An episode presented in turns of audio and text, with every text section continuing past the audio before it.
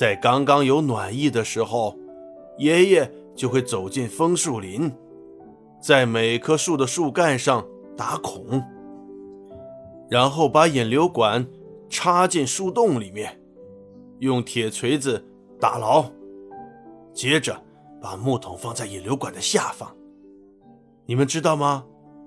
树叶就是树的血液。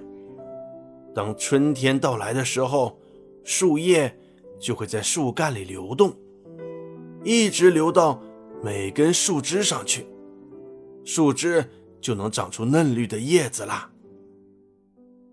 枫树的树叶缓缓流动着，当流到树上的那个小洞上的时候，树叶就会流出来，顺着引流管流到木桶里。这些树好可怜。这样，他们一定感觉很疼吧？罗拉说：“应该会觉得疼吧，不过应该就像我们的手指被荆棘扎到差不多，不会很痛的。”爸说：“爷爷每天都会穿上长筒靴，穿上大衣，戴好帽子，到森林里去收集树叶。他在雪橇里。”放上一个大木桶，一棵树接着一棵树的走过去，把树下木桶里的树叶倒进大木桶里，然后爷爷回家后会撑起一口大锅，用铁链悬挂在两棵树直接架起的一根横木条上，爷爷在锅下面生火，把树叶倒进锅里去熬，爷爷。会在一边精心的侍弄着，要保持树叶烧得滚开，又不能让树叶沸腾出来。爷爷一边熬，一边把飘上来的泡沫撇清。他是用一把菩提树木材做成的大木勺来弄的。每当树叶被烧得太热的时候，爷爷就用那柄大木勺。舀起树叶，然后慢慢的倒回锅里，给树叶降低温度。等到树叶熬成浓稠的液体，爷爷就把这些糖浆舀出来，放到木桶里，撤掉下面的火，把预先准备好的蜂蜜倒进去。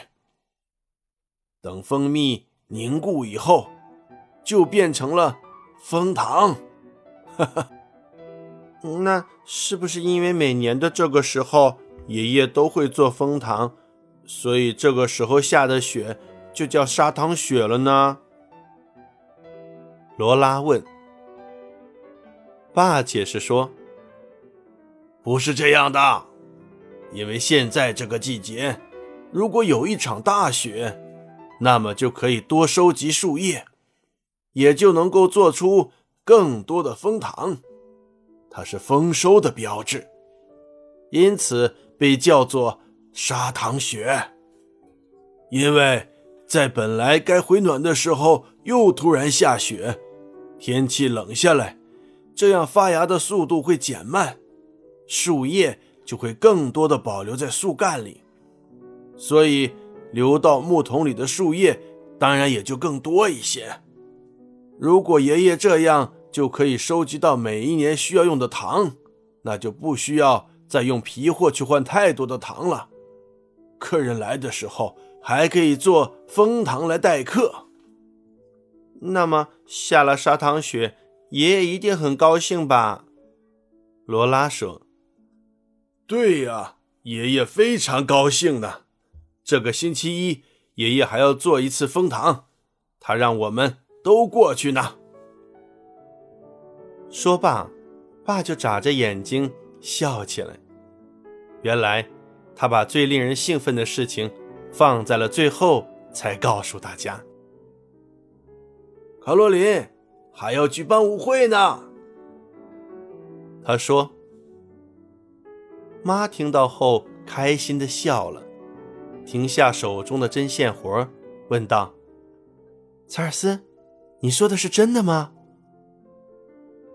爸没有回答，但妈知道，这是真的了，就继续手中的针线活脸上一直洋溢着灿烂的笑容，说：“那我一定要穿那件薄一点的印花连衣裙去。”妈的那件连衣裙真的很漂亮，衣服的底色是深绿色的，上面还点缀着红色的熟透的草莓。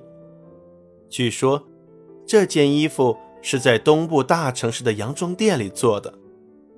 妈本身是东部的人，跟爸结婚以后才来到了大森林里面。妈在跟爸结婚以前，十分注重自己的衣着打扮。那时候，她的每一件衣服都是在洋装店里定做的。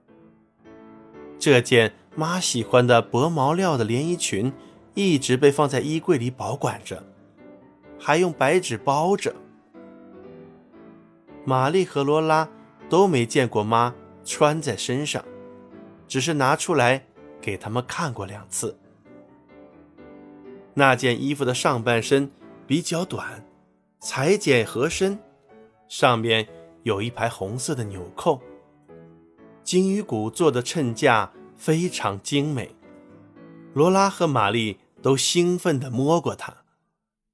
妈十分用心的。要穿这件最漂亮的衣服去参加这个舞会，可见这个舞会是非同寻常的。玛丽和罗拉在爸的腿上高兴地跳着，还不断地向爸询问关于舞会的事情。是该睡觉的时间了，你们所有的好奇和疑问，等到了舞会的时候自己去解开吧。我现在要拉小提琴了。爸说：“刚才吃过蜂糖，玛丽和罗拉的手都是黏黏的，所以一定要在睡觉前洗干净。接下来，大家做祷告。爸的琴声也响起来，一面拉琴，一面用脚打着拍子。”我是海马号的船长金克斯。